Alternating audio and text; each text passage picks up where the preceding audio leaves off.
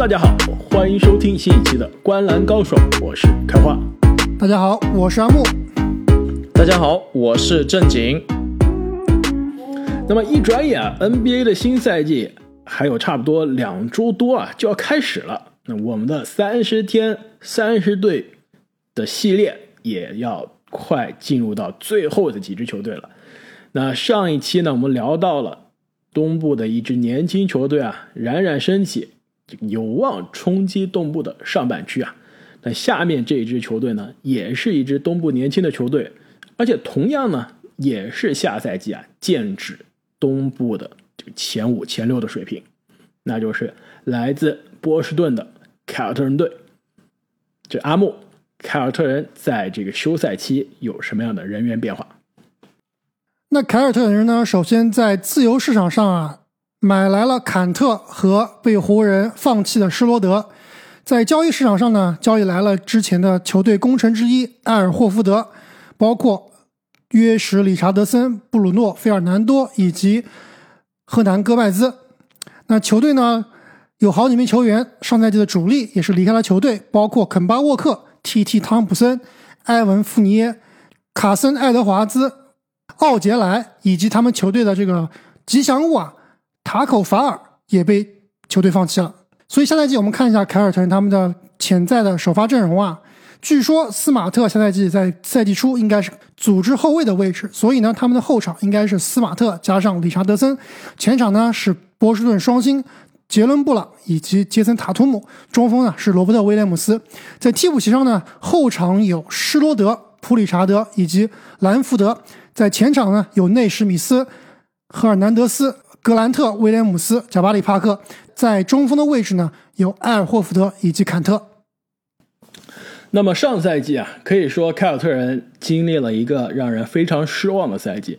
在之前一年，就是在气泡赛季的时候啊，还能在季后赛打入东部决赛啊，险些是可以杀入总决赛。那么刚刚结束的这个赛季呢，凯尔特人七十二场常规赛啊，只赢了一半，就是三十六场，最终呢是通过附加赛拿到了第七的名额，但是首轮呢被篮网可以说是声势横扫了。那下赛季啊，卷土重来的凯尔特人，那市场预期呢，他的战绩肯定是从去年的基础上有所提升，八十二场常规赛差不多可以赢四十五点五场。胜率呢是百分之五十五，就比上个赛季的百分之五十是有所进步啊。在我看来，市场呢是有点低估这支球队了。两位怎么看？我觉得凯尔特人应该是在四十六、四十七胜左右。呃，我跟你的观点比较类似啊，我也认为是稍微低估了一点点，四十六胜左右的战绩，下个赛季。我这里只有四十五胜，而且最后只能排到东部的第第六名。就上赛季，你说凯尔特人是一个比较失望的赛季啊，我有一种预感，这个赛季会是个更失望的赛季。但你别忘了，凯尔特人过去就还是很多年进入到东部决赛的水平啊，对吧？上一次凯尔特人打出这种百分之五十左右的战绩的常规赛，那时候球队还有隆多呢，就是在小托马斯时代后面的欧文时代，然后塔图姆。杰伦布朗这些年轻人崛起之后，这个球队就应该是五十五到六十左右的球队了。我之所以下个赛季啊还比较看好这支凯尔特人队，最重要的，我认为他的看也是他的看点啊，就是他在休赛期的引援，我认为还是比较有针对性的。我们知道上个赛季凯尔特人，包括之前几个赛季吧，凯尔特人一直都有一个痛点，就是说他们缺乏一个比较好的组织者。至少从助攻数来看啊，这个是联盟倒数前五。那上个赛季呢，首先看后场啊，他们是这个赛季引援了施罗德跟理查德森这两名球员啊。如果说你让他们当主力控卫去调度一支球队，尤其是季后赛球队的指挥官级别，那还真的有点难为他们了。但是呢，你让他们在双星旁边上去串场，像理查德森就属于什么都能做一点。施罗德就更偏向于第六人的属性，其实都还是非常不错的。你再考虑到这两个人的薪资，其实那就有点真香了，对吧？另外一个就是内线，这个凯尔特人的核心架构啊是两个侧翼杀手，所以我倒是认为呢，他们其实不是特别需要一个一直把球控在手里的后卫。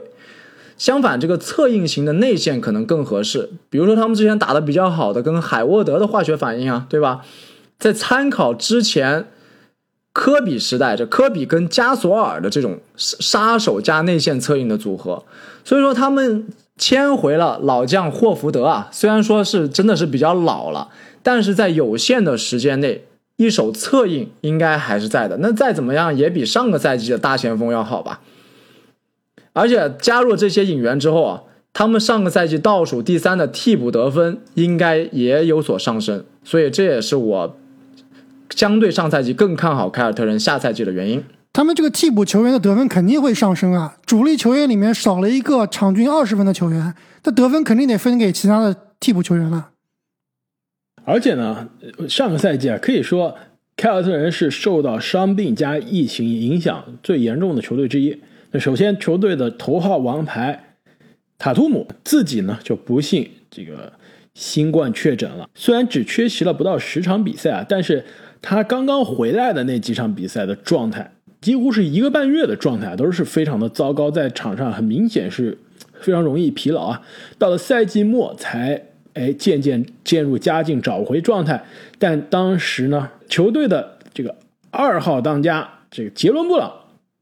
不幸受伤了，那也是导致了赛季早早的报销，季后赛没能打，也是完全打乱了凯尔特人冲击季后赛名额的节奏。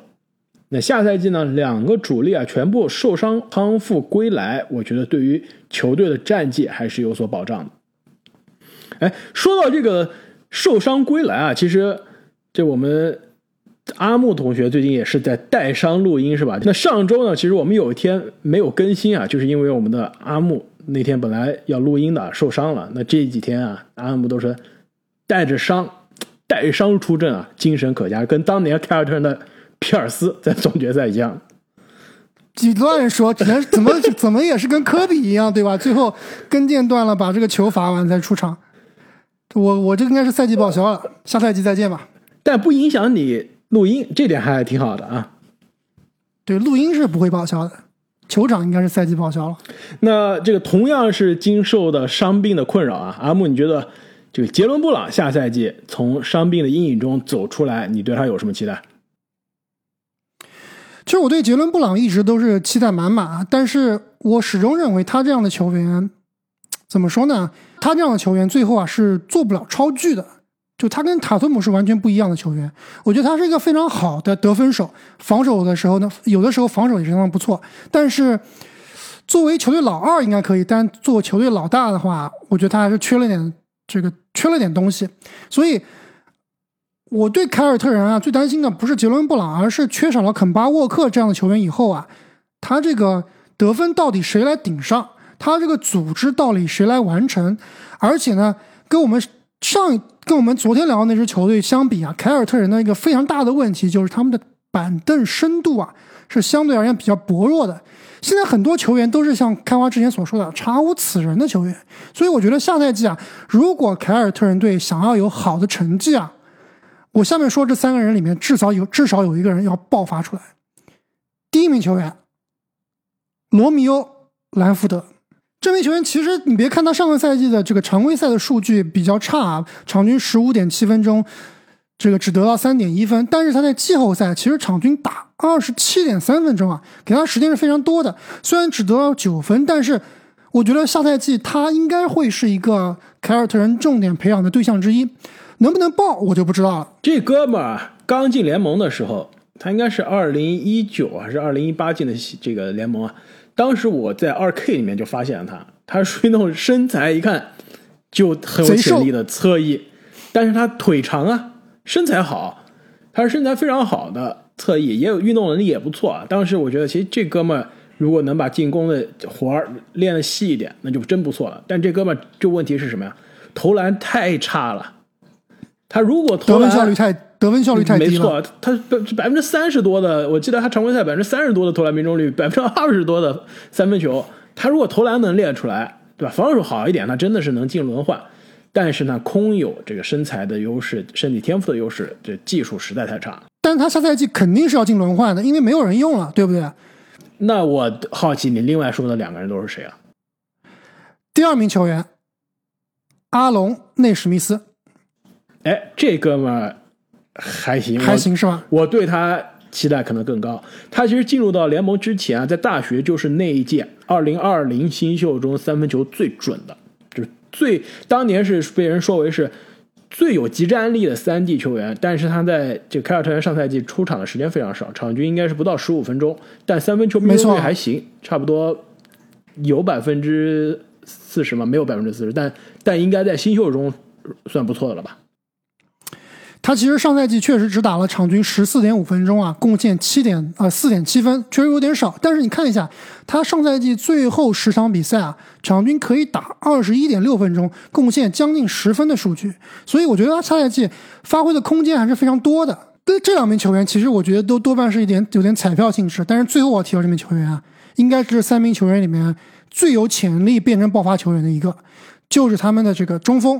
罗伯特·威廉姆斯啊，那这一点我非常同意啊。我们在十大中锋的时候，我都把他排在了霍福德前面啊。我当时就说了，霍福德首发不首发我不知道啊。论他论资排辈可能是首发，但是球队真正的主力中锋就是罗伯特·威廉姆斯，这毫无疑问。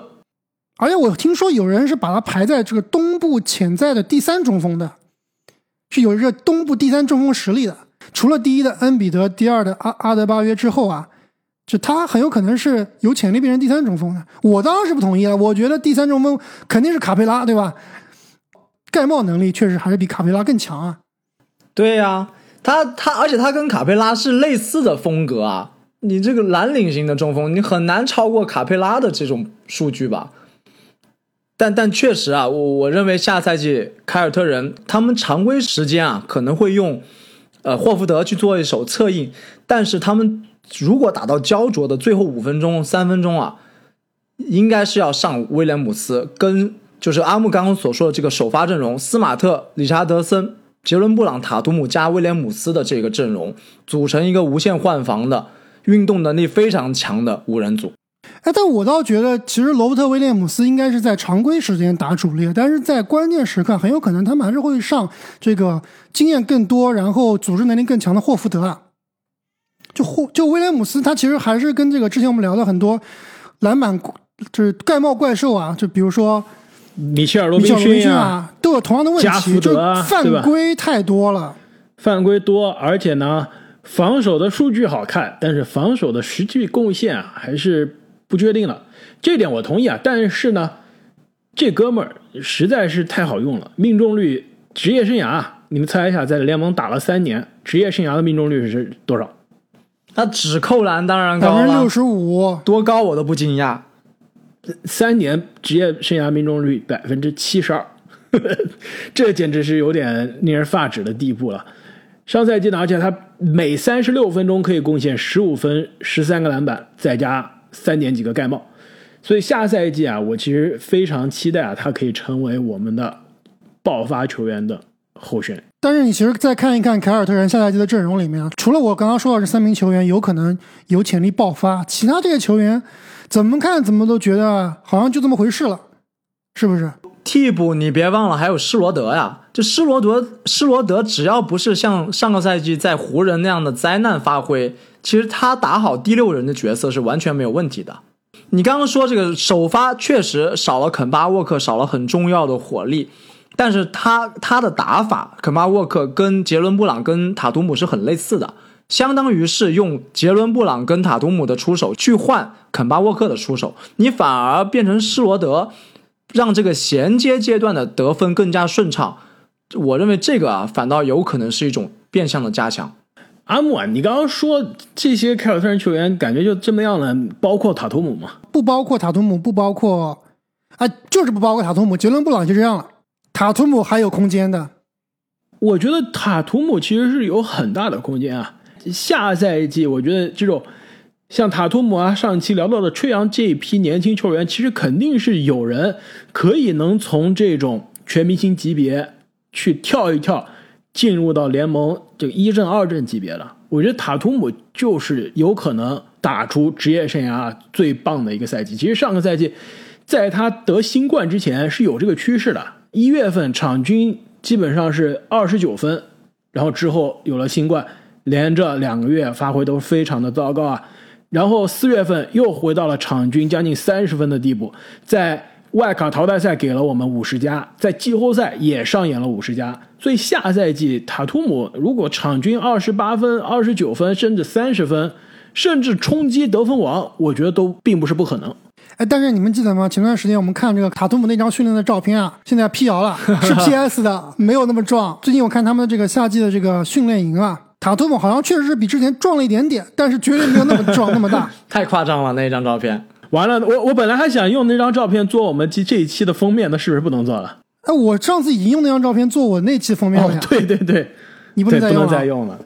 塔图姆呢，其实进入到联盟以来啊，基本上每年得分都有所上升，对吧？第一年是十三点九，然后十五点七，二十三点四，二十六点四啊，所以延续着这个节奏。下个赛季啊，我觉得其实塔图姆可以在得分上更上一个档次。但是呢，说来说去啊，你们俩也都知道我要说什么。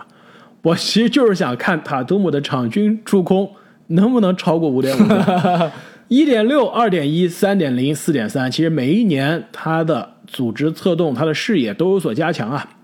下个赛季我其实可以看到，希望可以看到一个更加全能的塔图姆，不仅仅是一个这种高级的杀手，还是一个可以让队友变得更好的球员。但是不管怎么说啊，就是我们说他们是四十五胜、四十六胜还是四十七胜，不管怎么说，下赛季的凯尔特人在我们三人看来都不是东部的第一梯队了，对吧？都不是之前想要去争冠那支凯尔特人的这个，毕竟面对东部的两个巨无霸，真的还是比较难了。而且是不是凯尔特人现在一年不如一年？我我我觉得下一年绝对比刚刚过去的这个赛季好。刚刚过去这个赛季基本上就是灾难。没错，确实上个赛季是比较差，但是再怎么好，能好到多少呢？西部、东部第四，东部第三，东部第五，对吧？我觉得最多也是这个水平了。所以我现在觉得凯尔特人这支球队啊，他现在的目标到底是什么？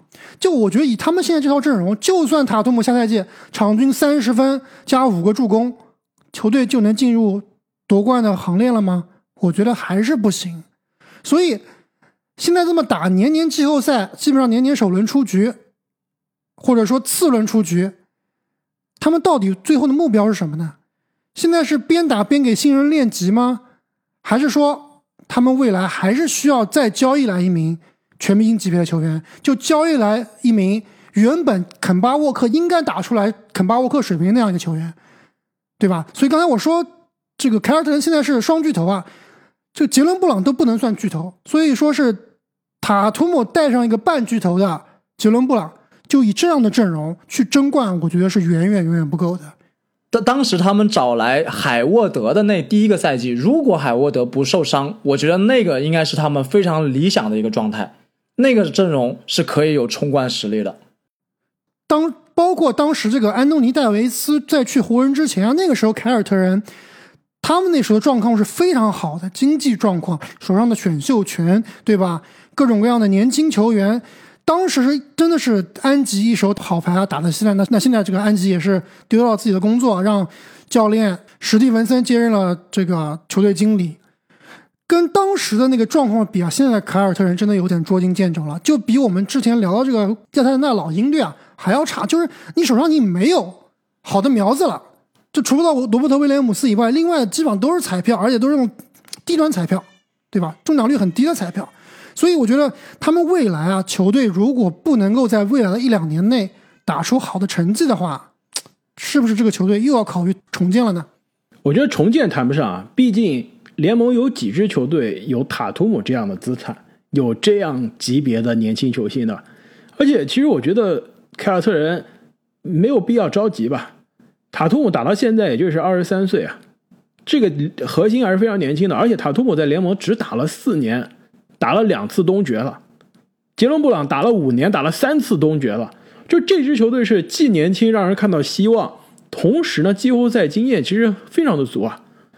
的确，现在这个球队如果是论夺冠，那肯定是缺两把火候；论东部的第一档次，还是缺一把火候。但是球队主力非常的年轻，而且主力也都刚刚续约，是绝对有时间、有耐心去慢慢培养的。那缺第三个人，内部开发不了，对吧？罗伯特·威廉姆斯成不了下一个卡佩拉，那我们就通过交易嘛，还是可以的。杰伦布朗，你要是觉得在塔图姆身边两个打手和加杀手的级这种类型不搭，对吧？我们之前说过了，他有点像东部打折版的快船。那我们是不是能把杰伦布朗这一个整钱化零，我们换来两个稍微差一点的，但是时间线、年纪、功能更加实用的这个年轻球员？别人都想着零钱化整，你这这整钱化零，这个我倒不是很同意。那不就是重建是什么呢？那不就是重建了吗？我觉得这并不是就比如说你换来雷迪什，是不是算半重建了呢？啊。那换来雷迪什，那不是重建，那就是自残了。我我倒是也同意凯尔特人不用着急啊，因为他们现在基本上是稳定在东部季后赛的行列，而且只要不受太大的伤病影响，应该也是上半区的水平。我认为可以再等等看，让塔图姆跟杰伦布朗继续成长，然后呢，根据这支球队的实际情况再进行补强。毕竟说白了，每一年三十支球队就一个总冠军，不是每一支球队每一年都有夺冠希望的。哎，其实说到这个交易啊，我我们录音的时候，现在突然手机上有个推送啊，西蒙斯现在七六人又有一个新的很有可能的下家，你们猜是哪支球队？ESPN 刚刚推送的，反正不可能是凯尔特人。就是我们之前在节目里面说到的印第安纳步行者啊。那我们当时说的方案是以布罗格登为主体啊，现在看来好像这两支球队还真的是在研究这个方案的可行性啊。所以以这个节奏下去啊，我们上一期说的这个比尔去老鹰的这个交易，是不是过几天也要 ESPN 也要推送了？我其实想看的是比尔来凯尔特人这样的交易，我觉得比尔其实是非常适合凯尔特人的。又来一个杀手，三个杀手。我觉得如果比尔来凯尔特人，那杰伦布朗肯定是要走了。那肯定的呀，肯定是用杰伦布朗为主体去换比尔啊。难道你用内史密斯去换比尔吗？那么对于下赛季的凯尔特人，我们就聊到这里。那对于凯尔特人所在的城市啊，波士顿，我相信两位应该都去过不止一次了吧？离纽约那么近，两位有什么想跟大家分享的？其实波士顿是我来美国之后啊，除了纽约去的第一个城市。到了波士顿之后啊，我才就是通过跟周围的朋友聊天，才是意识到，就美国更多大部分的城市更像波士顿，而不是像纽约。纽约它是一个高楼林立的这种大都市啊，但波士顿很多的地方，特别是它偏郊区一点的地方啊，就是那种一栋一栋的小屋，而且非常干净。这个可能是美国更大广袤地区的这个大农村的现状。你说的是波士顿周边吧？波士顿市区还是挺繁华的，还是全美没有几个像波士顿市区这样环。首先，它的地理位置很好啊，它环一条河环着的，对吧？查尔斯河。同时呢，看上去很有文化，很有历史，对吧？这毕竟是就美国东部最有历史的城市，在历史上的地位也是非常的特殊。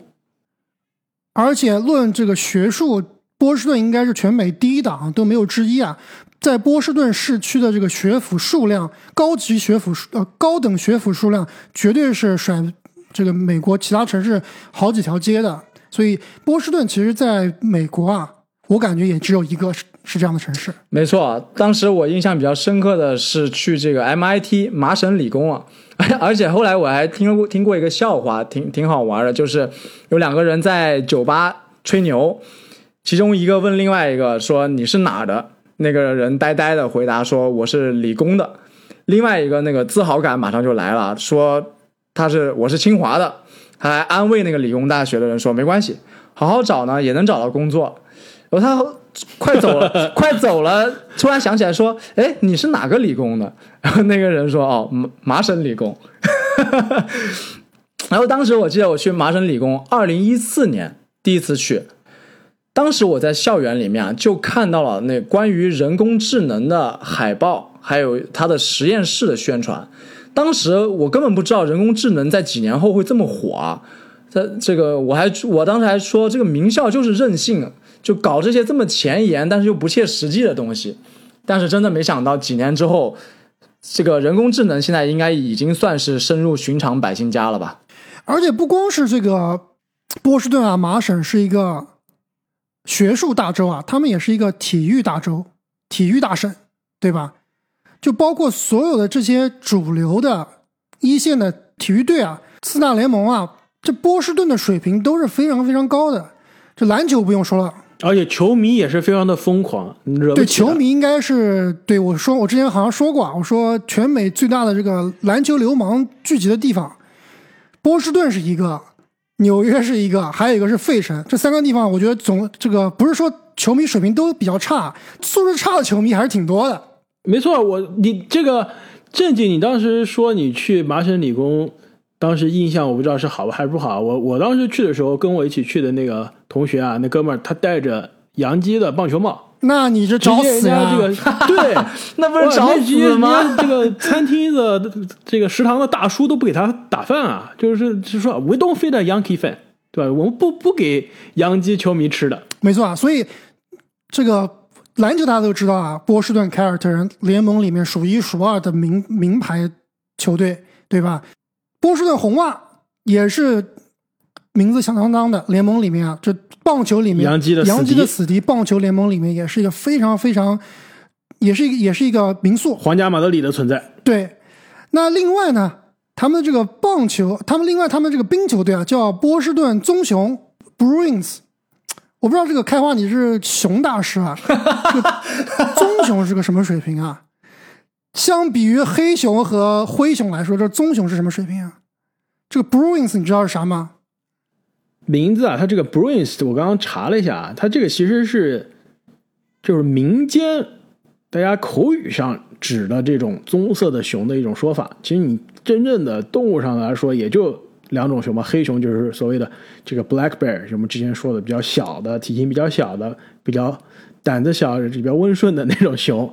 体型比较大的，那基本上在加拿大，对吧？在美国其实非常少见的那种，就是我们这个孟菲斯灰熊的那个灰熊 Grizzlies，那是所谓的灰熊，其实也可以叫做棕熊。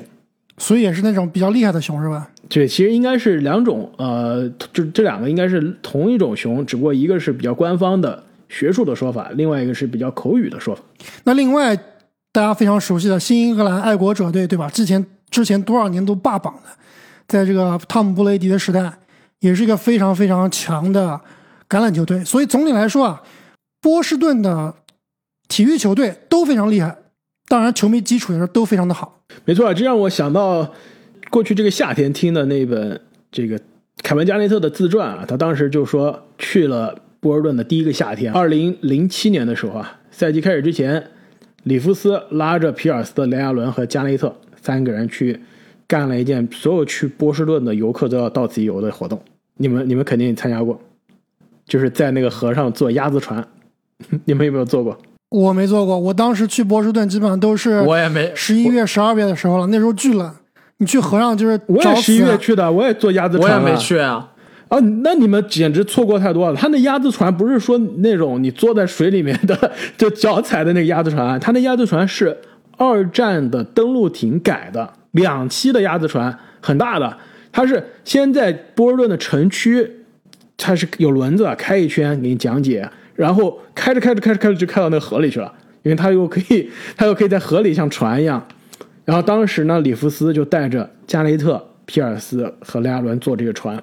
当时加雷特说：“你这搞什么呢？不带我们训练，让我们六点钟到查尔斯河边坐这个鸭子船，你当我是游客吗？”然后里弗斯说：“就说的就是阿木之前说的，这是一个属于体育的城市，属于冠军的城市。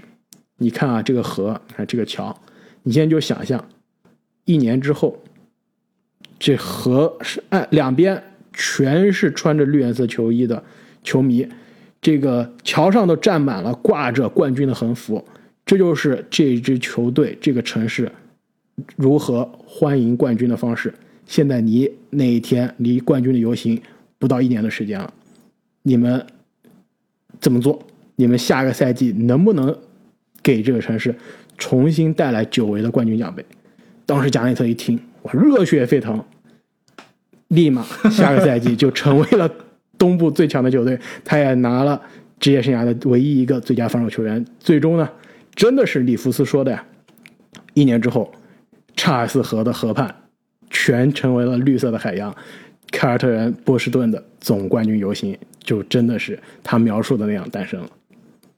所以是不是里弗斯真的是 鸡汤教练？鸡汤大师啊，我靠，太里弗斯了。没错吧？所以他这个故事估计也跟西蒙斯讲了，但西蒙斯估计没听进去，说我还是不想投。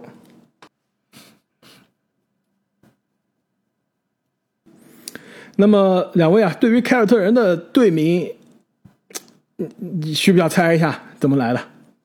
这应该还是跟这个之前来的移民是有关系的。凯尔特人应该是爱尔兰是吧？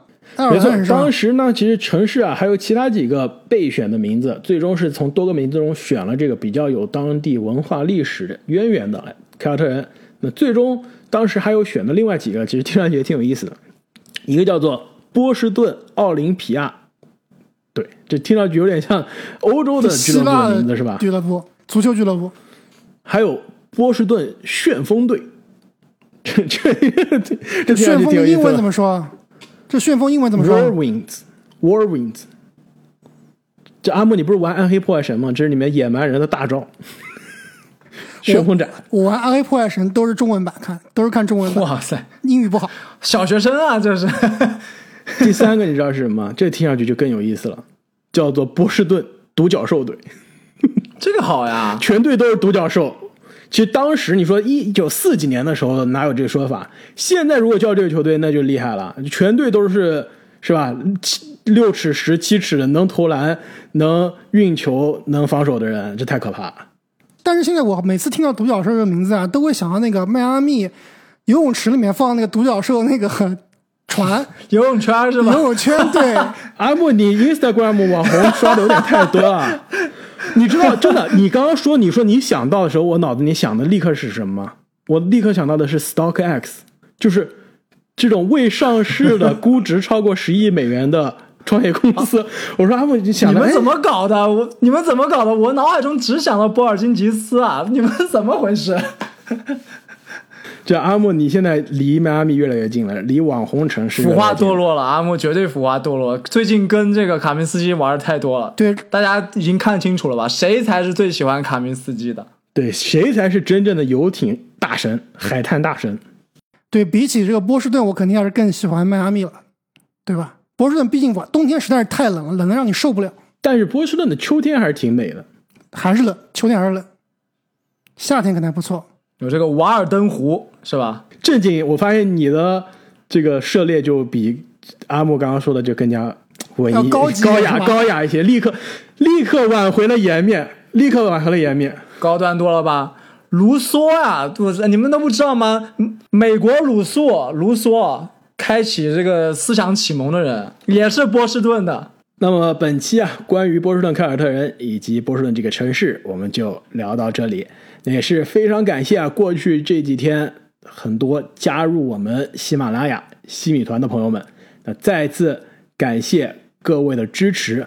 我们接下来依然会在赛季开始之前呢，给大家带来剩下来所有球队啊三十天三十队的内容。那么，各位听众朋友们，在新赛季啊开始之前，还有什么想听的内容？有什么感兴趣的话题啊？也欢迎大家在留言中告诉我们。那在新赛季开始之后呢，我们应该还是会回到之前就每周更新的频率，给大家带来最原创、最新的 NBA 的内容。那我们下期再见。再见。再见。